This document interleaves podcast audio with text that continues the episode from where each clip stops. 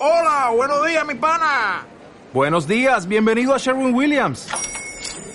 ¡Ey! ¿Qué onda, compadre? ¿Qué onda? Ya tengo lista la pintura que ordenaste en el ProPlus app. Con más de 6.000 representantes en nuestras tiendas listos para atenderte en tu idioma y beneficios para contratistas que encontrarás en aliadopro.com. En Sherwin Williams somos el aliado del PRO.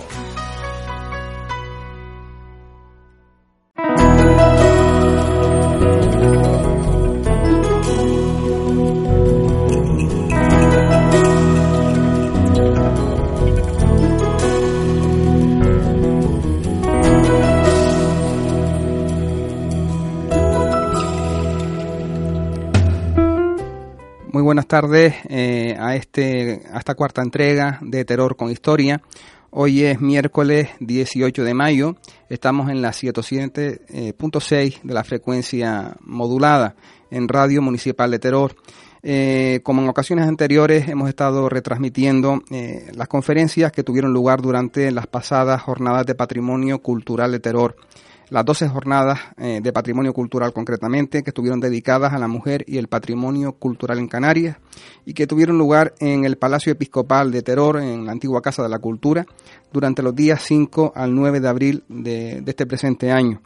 Eh, la conferencia que vamos a retransmitir hoy, eh, pues fue impartida por este quien, quien les habla, ¿no? Gustavo Trujillo. Eh, con el título de Esclavas, Hechiceras y Mujeres de Mal Vivir en Terror durante la Edad Moderna.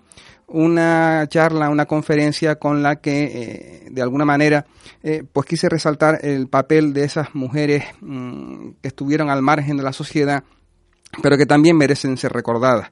Concretamente, pues hablé sobre las biografías de dos personajes, María García eh, una vecina de terror que a principios del siglo XVII fue eh, perseguida eh, por el Santo Oficio, por la Inquisición, acusada de, hechicería y de prácticas brujeriles. Y también sobre la biografía de una esclava, una de las tantas que, que hubo en terror durante los siglos XVI y XVII, Catalina Jiménez, sobre la que también tuve oportunidad de aportar algunos datos sobre su vida. Eh, espero que sea del agrado de todos ustedes y les dejo con, la conferencia. Bueno, antes de meternos en cuestión, pues hacer un, un, breve repaso de la presencia de la mujer en, la historia de terror, un estado de la cuestión, eh, la presencia que ha tenido la mujer en, los libros o en los tratados de, de historia. ¿no? Eh, no le va a sorprender, a sorprender si les digo que la presencia de la mujer es testimonial, que apenas aparece eh, eh, en los libros dedicados a la historia de terror.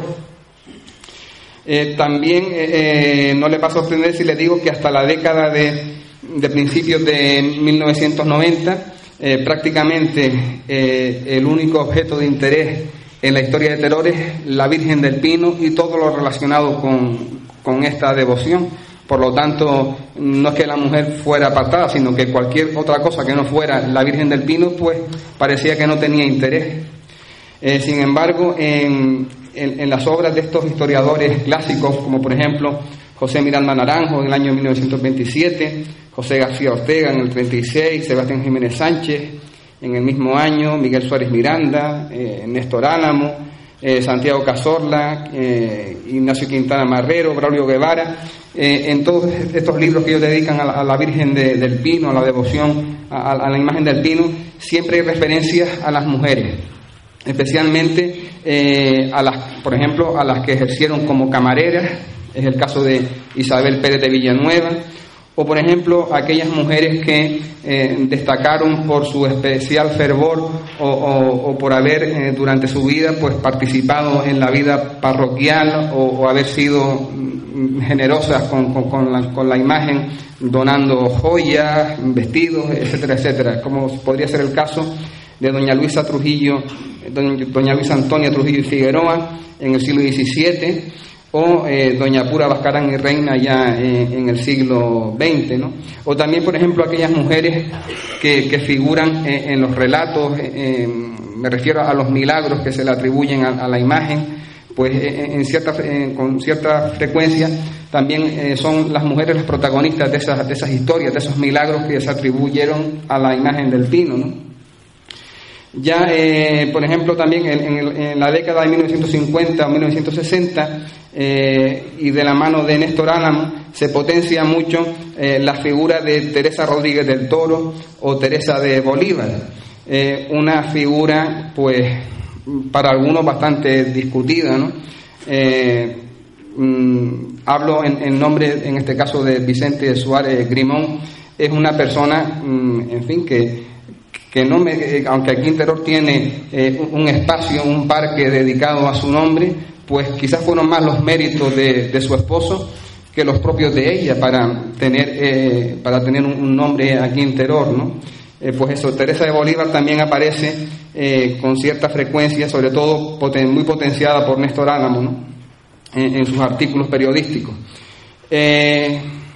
incluso eh, en los libros donde la mujer podría tener un, papel protagonista, también aparece de forma secundaria, me refiero eh, al libro que en su momento eh, escribió sobre Esperanza Viera Denis en el año 88, dedicado a la, a la historia de la comunidad del Sister. Pues en este libro, y también, por ejemplo, en los que posteriormente dedicó Vicente Hernández Jiménez o Julio Sánchez Rodríguez al monasterio del Sister, la mujer también eh, aparece, pero bastante diluida, ¿no?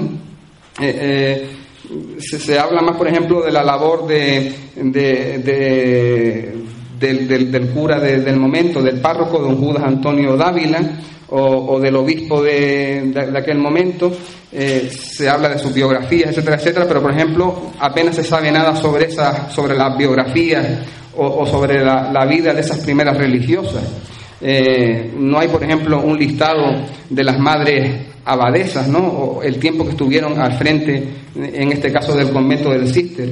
Lo mismo podríamos decir con respecto al convento del dominico. Eh, a mí, por ejemplo, eh, me costó encontrar información sobre quién fue la primera priora. sé que se llamó Sor, Sor Jesús del Niño Perdido, pero, por ejemplo, desconozco cuál es su nombre civil. No, no hay datos sobre su biografía y sin embargo sí que hay libros donde se habla de, la labor del arquitecto laureano de Arma Gurien, etcétera, etcétera. O sea que incluso en los libros en los que a priori la mujer podría tener un, papel un poquito más destacado, también aparece en un segundo plano. Eh, ya a partir de la década de 1990 eh, empezamos a encontrar más referencias a, las mujeres, por ejemplo, en el libro que dedica Vicente Suárez Grimón a la Escuela de Patronato de Terror, pues eh, algunos de sus capítulos eh, los dedica a la fundación de esa primera escuela de niñas en Terror, nos aporta el nombre de, la primera maestra, doña Rita Monaga, y nos habla de las circunstancias de esa, de esa primera escuela, de las primeras maestras de terror, mm, eh, luego a lo largo del siglo XIX, XX, etcétera, etcétera.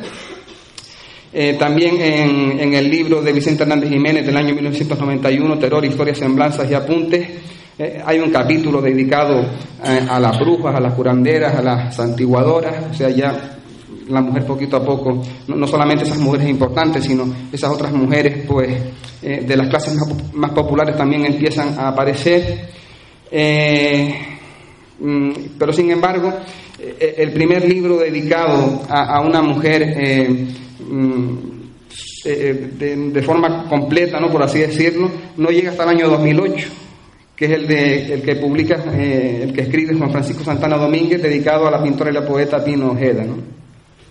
En su momento yo tuve oportunidad también de trabajar un poco sobre esta cuestión en el libro eh, dedicado a los esclavos y ya luego otros autores como eh, José Luis Llanes Rodríguez también eh, en, algunos de sus libros pues dedica algún, algún que otro capítulo a, algunas mujeres destacadas. Aquí les pongo el ejemplo de, de, este libro, Terror de Cuntino y de Domingo, donde por ejemplo uno de los capítulos lo dedica a la memoria de Emilia Naranjo. En definitiva, la mujer está presente en, los libros de historia, en los trabajos sobre historia, pero siempre en, un segundo plano y, aún falta mucho por, por, conocer sobre la labor de, de, nuestras mujeres.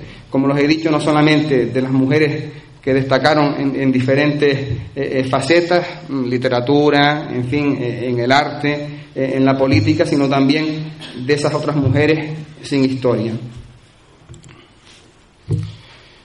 ya antes de, de, hablarles de la biografía de, de, la esclava de, Catalina Jiménez, sí creía oportuno pues hablar un poquito sobre el fenómeno de la esclavitud y concretamente de la esclavitud en Terror durante los siglos eh, XVI al XVIII.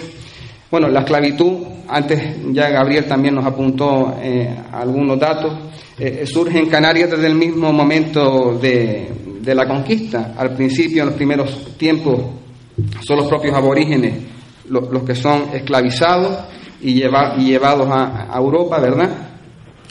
Pero ya desde muy pronto, eh, ya cuando eh, las islas se conquistan y a raíz de la implantación del cultivo de la caña de azúcar, ya comienzan a traerse esclavos eh, procedentes de, otros lugares.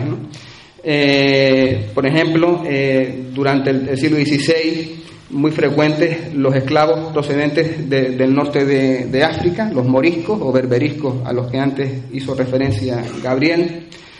También los esclavos negros eh, y para el caso de terror eh, tenemos una referencia eh, que nos la da Manuel Lobo en su libro sobre la esclavitud durante el siglo XVI de un esclavo indio.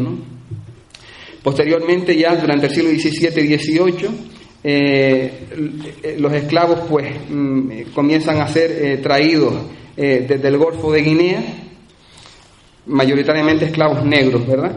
Y ya luego también vemos cómo estos como cada vez hay más esclavos naturales de aquí, eh, hijos de, eh, esclavos que, vinieron con anterioridad y que, y, que, nacen aquí y que ya se consideran como, naturales. En el caso de terror, pues evidentemente pues, eh, el fenómeno de, la esclavitud también existió. los orígenes se remontan al siglo XV, a finales del siglo XV, principios del siglo XVI, y coinciden con la llegada de los primeros repobladores, de los primeros eh, eh, repobladores procedentes de, Europa, ¿no? que se establecen aquí en Tedor. Eh, son esclavos que se dedican a la agricultura, a la ganadería, a las actividades artesanales o al servicio doméstico, porque, porque aquí en Teror, por ejemplo, el cultivo de la caña de azúcar nunca, nunca se dio. las condiciones climáticas y, otra serie de circunstancias hacen que Teror, hicieron que Teror no fuera el lugar ideal para, para establecer ese tipo de cultivos. Eh, aquí lo que se cultivaban eran más, eh, eh, por ejemplo, cereales, árboles frutales, etcétera, etcétera. y entonces eso, esos primeros esclavos vienen para ser empleados en ese tipo de, de, trabajos. es bastante difícil cuantificar qué, cuántos, esclavos ¿no? hubo durante, durante esa época. Eh, los libros de bautizo de, terror, de bautismo, eh, eh, desde el año 1605 hasta 1725, nos ofrecen la cifra de 70 esclavos. No significa que, este sea el número de esclavos que hubo en terror, no, me refiero solamente a, los, a los, esclavos bautizados, que, lo que venía a ser el 1,1% de los bautismos de, de aquella época. De estos 70 esclavos, 58 eran niños, eh, y 12 eran adultos. Entre esos 12 esclavos adultos, 9 de los esclavos eran, eran mujeres. Eh, hay una diferencia entre los esclavos niños y los esclavos adultos. Los esclavos adultos solían ser esclavos eh, recién capturados del continente africano, bautizados a la fuerza, ¿verdad? y traídos a la isla. Y los esclavos niños generalmente suelen ser, pues, em, hijos de, esclavos que ya llevan un tiempo aquí, ¿no? Eh, antes Gabriel les, hablaba eso de, aquellos aborígenes que, que, tenían que ser bautizados y cómo se les cambiaban los nombres, cómo se habían obligado, ¿verdad?, a cambiar de religión. Ese sería el caso de los esclavos adultos. Eh, nueve de ellos, como les he dicho, eran, eran mujeres. Eh, cualquier persona mm, con, dinero suficiente podía ser propietario de uno, dos, tres, cuatro, cinco o, más esclavos. En el caso de terror, eh, ¿quiénes poseían esclavos? Pues todos aquellos que tuvieran dinero suficiente como para comprarlo. Eh, la documentación nos habla, por ejemplo, de los alcaldes, eran generalmente la élite, la élite local eran los que tenían esclavos, ¿verdad? Los alcaldes, figuran algunos alcaldes como propietarios de esclavos, cargo de milicia, por ejemplo, capitanes, alféreces, eh, los párrocos también, en alguna ocasión, eh, los párrocos figuran como propietarios de esclavos. Era algo bastante frecuente en aquella época, aunque a nosotros quizás nos pueda resultar llamativo o chocante, pero es verdad que, que la gente de la iglesia eran propietarios de, esclavos. Eh, un coadjutor también aparece como propietario, un canónigo, el sacristán y sochantre de la iglesia, del que luego hablaremos, que es precisamente el propietario de, Catalina. Las mujeres también de la aristocracia local eran propietarias de esclavos. Para una mujer, y sobre todo para las mujeres mm, eh, viudas, el tener un esclavo pues era importantísimo porque era una fuente de, ingreso de, dinero. Eh, los mercaderes, los labradores, en fin, eh, cualquier persona con los recursos suficientes pues eh, podía tener uno o dos o más esclavos a su cargo. Toda esta población de esclavos pues se fue poquito a poco pues mm, mezclándose con, la población y participando en, la vida social. Y un ejemplo de cómo mm, llegaron a integrarse nos lo ofrece, por ejemplo, los libros de fábricas de, de la parroquia del Pino, los libros de fábrica son aquellos libros donde se, donde se lleva la contabilidad de, la parroquia, los gastos, el dinero que, se percibía, también donde se hacía inventario de todos los bienes de, la iglesia. Pues, por ejemplo, en, el libro de fábrica correspondiente al año 1647 se habla del dinero que se le pagó a un esclavo que tocó el, tambor durante las fiestas mm, en honor a la Virgen del Pino, o al año siguiente, por ejemplo, también se anotan eh, eh, eh, los reales, el dinero que se le pagaron a ocho morenos que danzaron para, para, para, la, Virgen. Antes también Gabriela nos habló de, aquella cofradía de negros, ¿verdad? en Tirajana o por ejemplo en Telde también hay ejemplos de cómo la población negra participaba en, las fiestas, etcétera, etcétera. Esta población esclava también dejó su huella en, la toponimia, en los nombres de, de los lugares. Por ejemplo, ahí tienen la fuente del mulato, un topónimo, creo que en la actualidad eh, eh, ha desaparecido, pero que en el siglo XVII aparece con cierta frecuencia en los protocolos notariales de la época.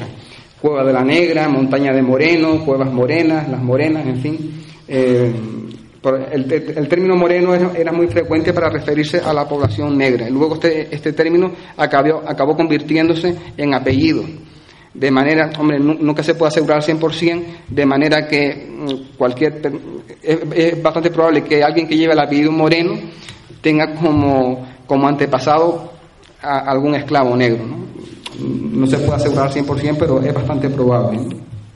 Como les he dicho, esta, esta población pues, pues formó parte de, de, la sociedad, de la, de la, vida cotidiana.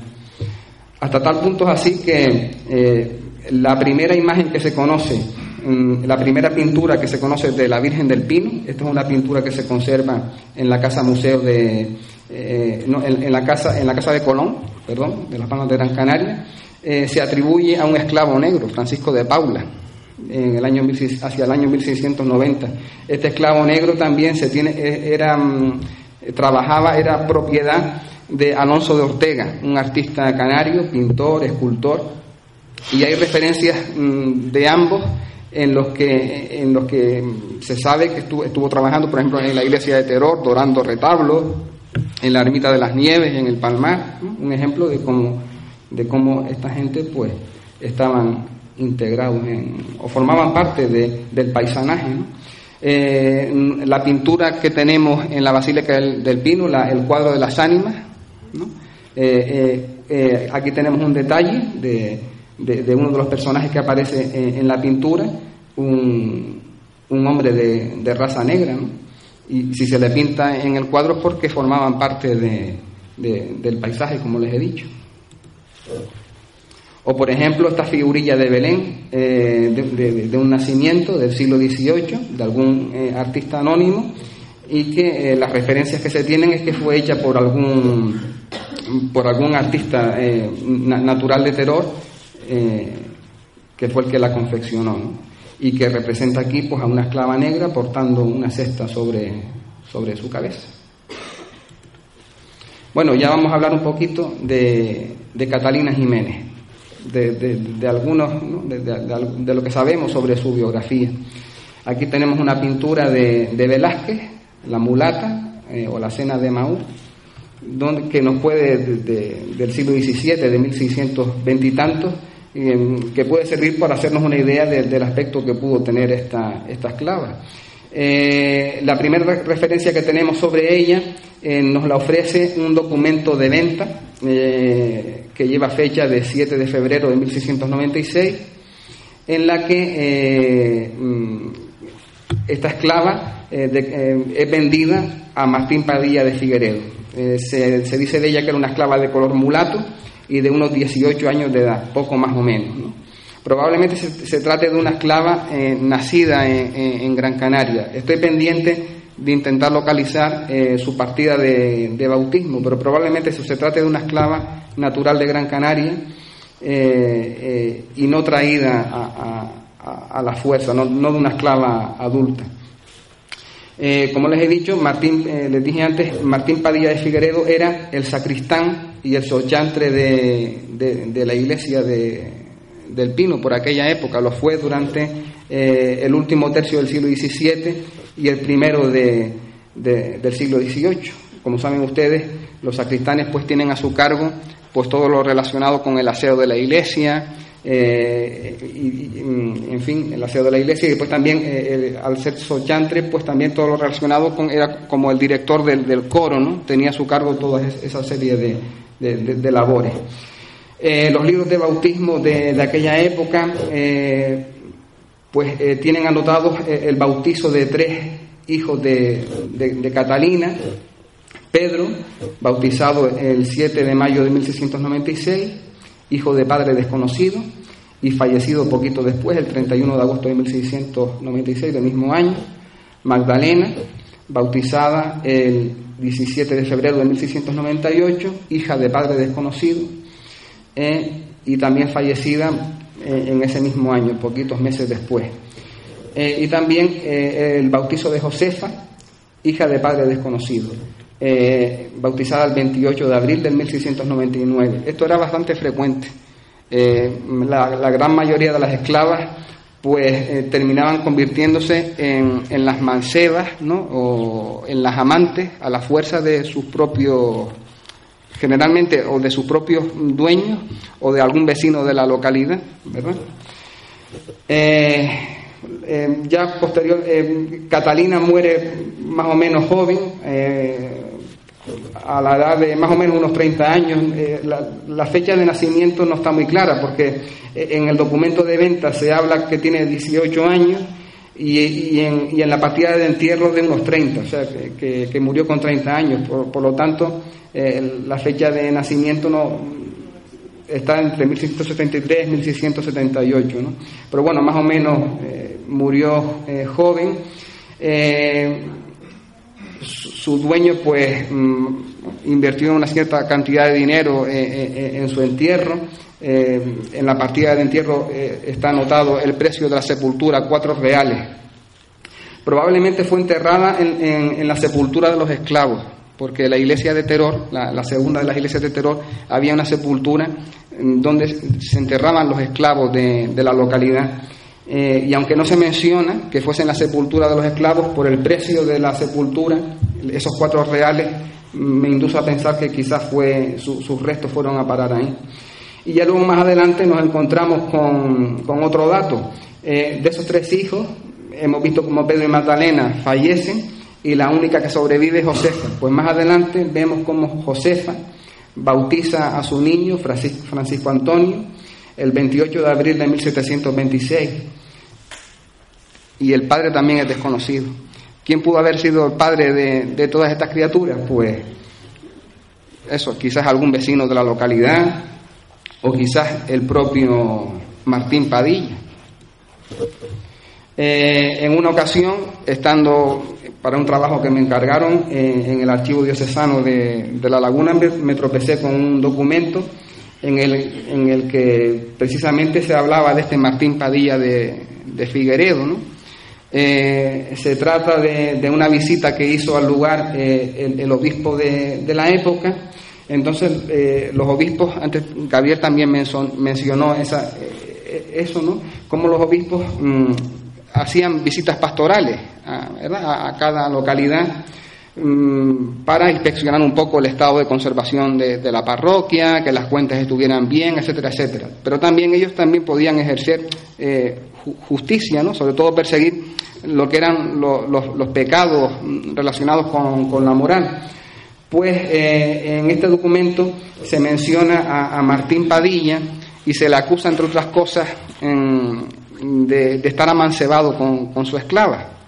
Por lo tanto, eh, tras la lectura de, esto, parece que, queda claro que, fue el propio Martín Padilla el que abusaba de, Catalina y, que, era el padre de, esos niños. ¿no? Les voy a leer, si quieren, eh, un fragmento de la declaración de un tal Alonso Ramos de Morales, que dice así, refiriéndose a Martín Padilla, dice, trata y comunica a mala parte con Catarina, su esclava moza soltera lo que sabe es por haberlo visto que dicha esclava tiene la cama en su mismo aposento con su amo, a poca distancia una cama de otra, que le parece al declarante serán tres o cuatro pasos, y que esto se ha notado y nota mucho en este lugar en que corren voces muy válidas que la dicha Catarina esclava está, preñada del dicho su amo.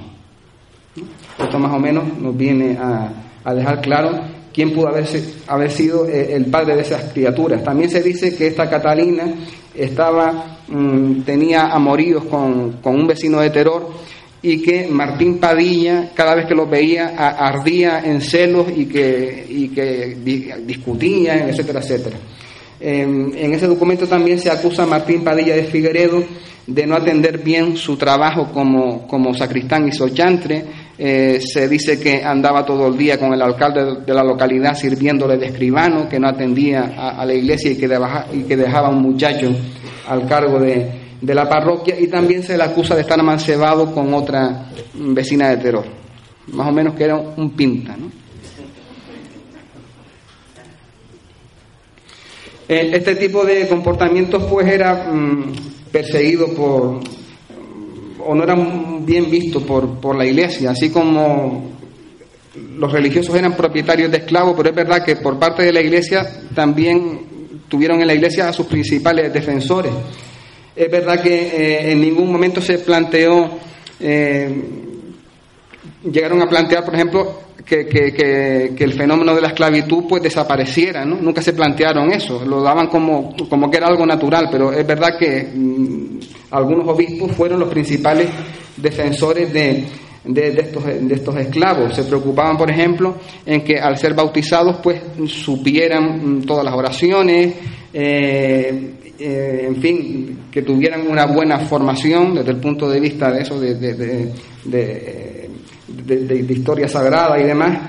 Y, también perseguían con bastante ahínco o, al menos eso es lo que se refleja en, algunos documentos, como estas constituciones sinodales del obispo Cámara Murga del año 1631, también se, eh, estaban muy en contra de, del maltrato o del abuso sexual al que muchos eh, amos de, esclavos sometían a, sus esclavas, ¿no? como podemos ver aquí eh, en, este, en, esta, en este capítulo que dedica eh, el obispo Camarimurga, que dice así, grave delito y digno de ejemplar castigo cometen los señores de esclavas que usando del mal dominio que en ellas tienen, no solo, no solo las consienten estar amancebadas, pero las exponen a pecar. ¿no? O sea que eh, es verdad que la iglesia, ellos mismos fueron poseedores de esclavos, pero también fueron al mismo tiempo, eh, por así decirlo, sus grandes defensores.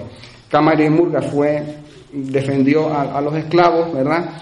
y también otro obispo eh, que, es destacable en este sentido fue el obispo Bartolomé García Jiménez, posterior a, a Camarimurga, que también, eh, en fin, eh, defendió pues que los esclavos estuvieran en las mejores condiciones, ¿no? por, así decirlo. todo esto pues terminó pues con un auto del obispo don Bernardo de, Vicuña a Martín Padilla le obliga a, quitarse de, encima esa esclava bajo pena de descomunión y de 30 ducados eh, veamos, les leo si le parece lo, que pone el auto del obispo.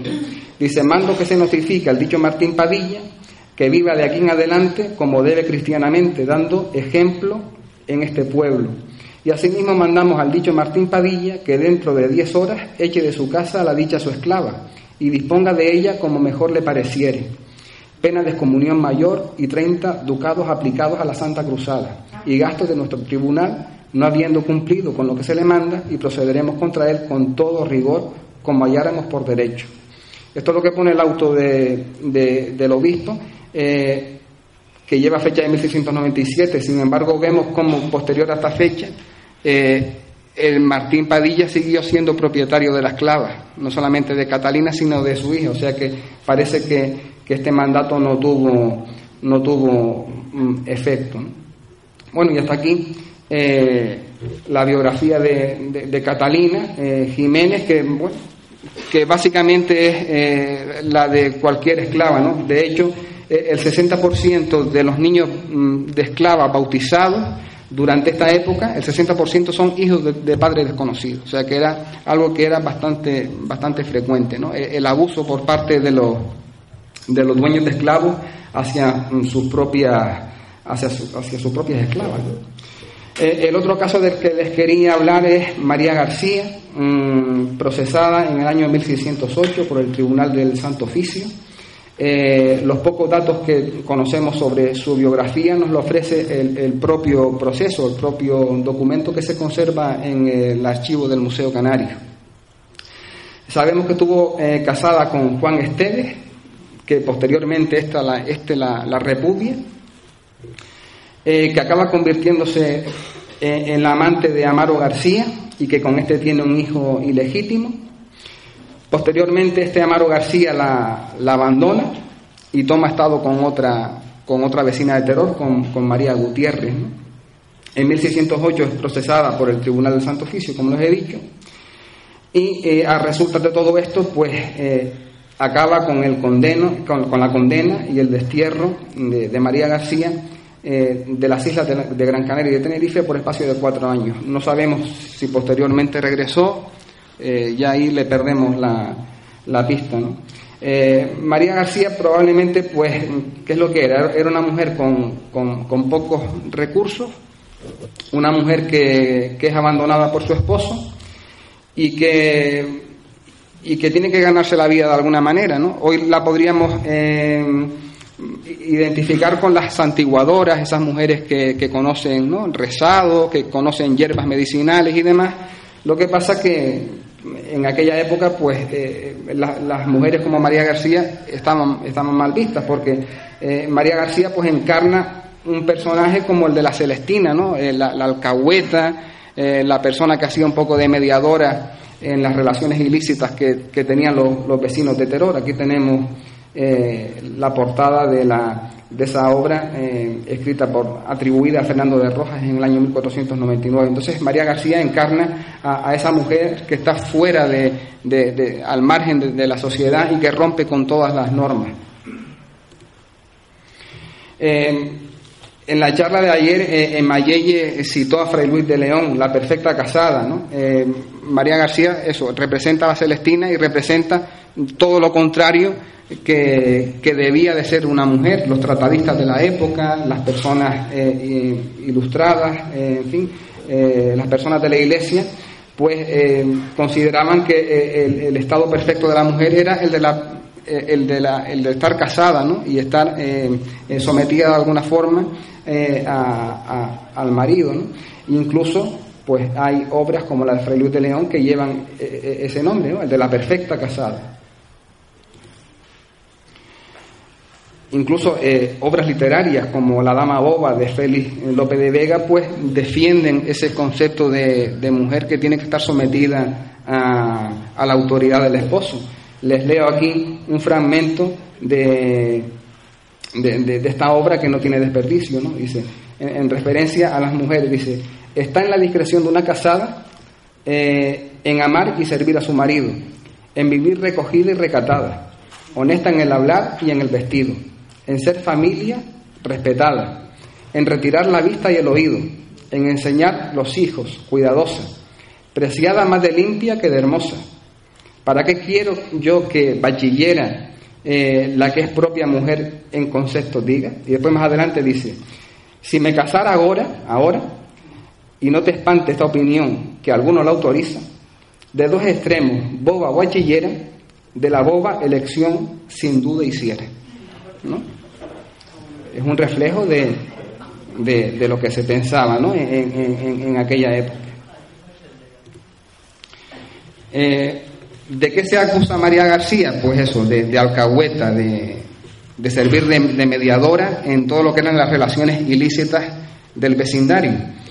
Eh, irónicamente, aquellas personas que luego la, la, denunciaron ante el, ante el, Santo Oficio son los mismos que le pidieron previamente su, su servicio. Eh, este, tipo de, este tipo de circunstancias eran bastante frecuentes. Es verdad que estamos hablando de una época donde la gente pues era mm, profundamente creyente, ¿no?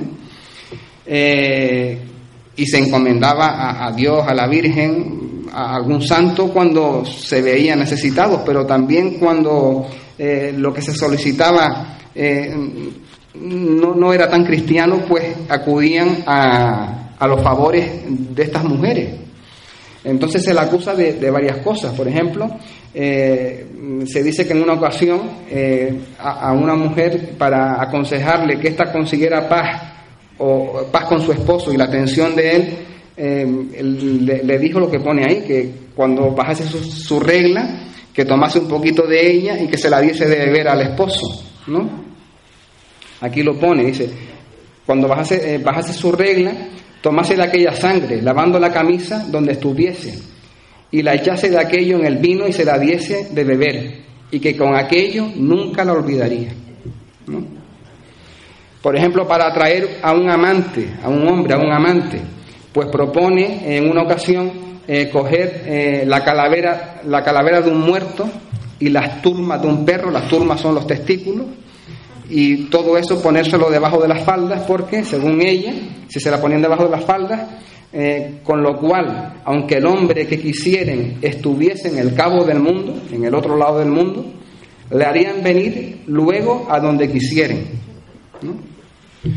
Eh, en otra ocasión, para conseguir que, que su amante repudiase a la que iba a ser su futura esposa, eh, cuenta cómo eh, a una hermana de a una hermana de este eh, para, conseguir que la, que la, rechazase le pidió y, leo textualmente un poco de mierda de la futura esposa para luego con, esa, con, esos excrementos sajumarlos en el camisón del esposo y de esa forma conseguir que, que, que el futuro marido acabase repudiándola a ella. O por ejemplo, para conseguir que un hombre eh, eh, olvidase a una mujer y, y un poco su, apetito sexual, eh, en una ocasión a un vecino de terror le aconsejó que tomase el freno de un caballo y se lo pusiese en su propia natura, su propio pene, su miembro viril, y gritase, refrénate, bestia fiera, ¿no? refrénate. En fin, son cosas curiosas ¿no? que, que, nos hablan de, una forma de, pensar y demás.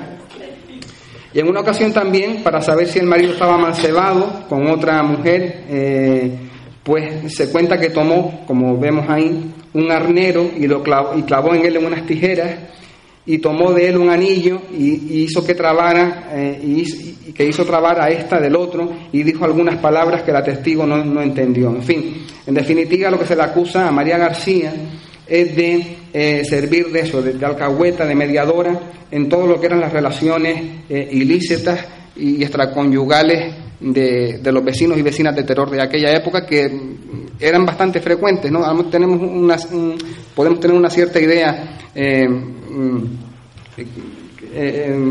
equivocada de que la gente de, de generaciones anteriores como que eran más recatados y demás, y, no y la realidad no, en verdad no, no es esa. Pero sin embargo, de, la, acusación más, más, más grave de, que, se le que se le hace a María García es eh, la de supuestamente haber provocado la muerte de un niño, de un, de un tal Francisco, hijo de Rafael de Troya y de Juana García, de la que se dice que María García eh, actuó como, como, si fuese una vampira, le chupó la sangre.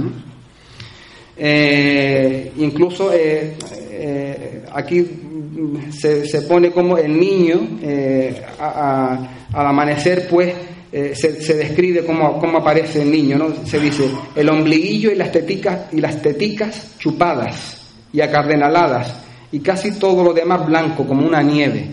Se le acusa a María García de ser como una especie de, de, vampiresa, que eso era algo bastante frecuente, lo vemos aquí en este grabado de Goya, ¿verdad? Donde se ven a una a una, a una bruja con esta cesta llena de, de bebés, de niños pequeños. Y aquí la frase, mucho hay que chupar, o sea que el fenómeno de, la, de las brujas chupadoras de, de, la sangre de los niños era bastante frecuente, fue bastante frecuente durante toda la, edad moderna.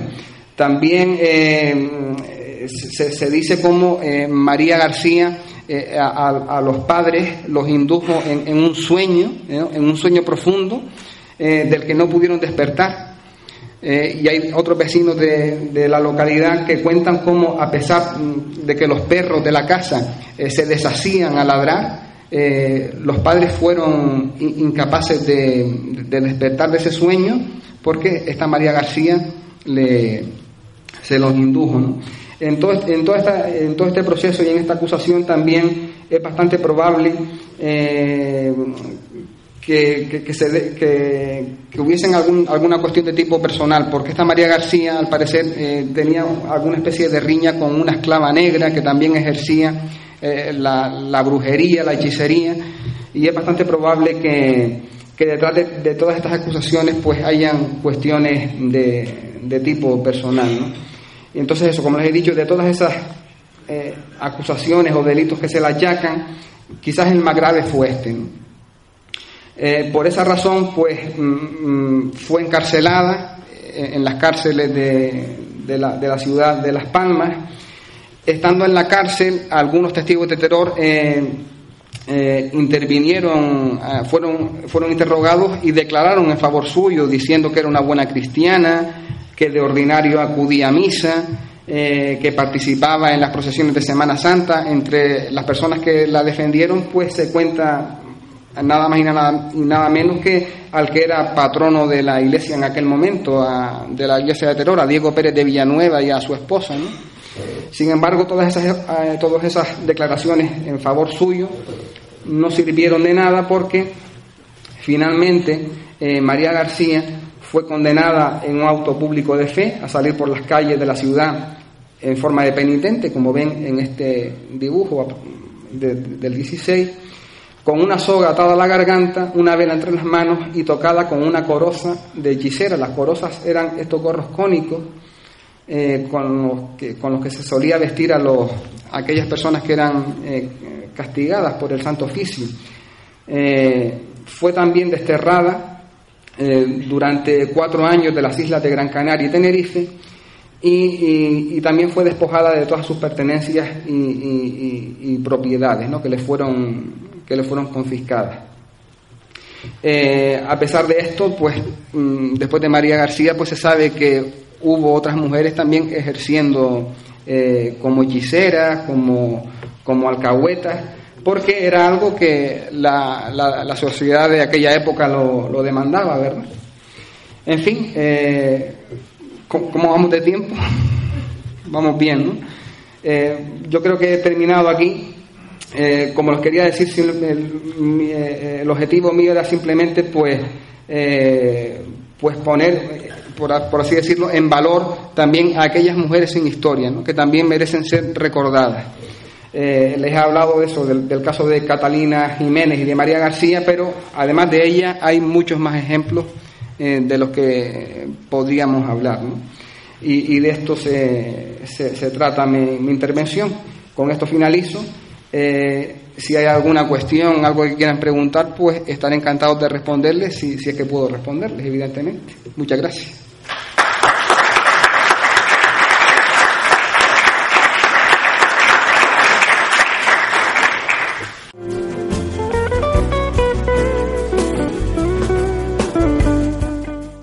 Y bien, hasta aquí eh, la conferencia Esclavas, Hechiceras y Mujeres de Mal Vivir en Terror durante la Edad Moderna. Eh, les emplazamos hasta el miércoles de la semana que entra, en el que vamos a seguir con la redifusión de estas conferencias, de estas eh, charlas que tuvieron lugar durante las pasadas jornadas de patrimonio cultural. Eh, en, esta, en esa próxima ocasión eh, será la charla de don Jonathan Santana Cabrera, doctor en prehistoria por la Universidad de Las Palmas de Gran Canaria, con el título de Cuestión de Género, nuevas aportaciones sobre el papel de las mujeres en la sociedad indígena de Gran Canaria. Eh, sin más, me despido hasta el miércoles de la próxima semana. buena tarde a todos.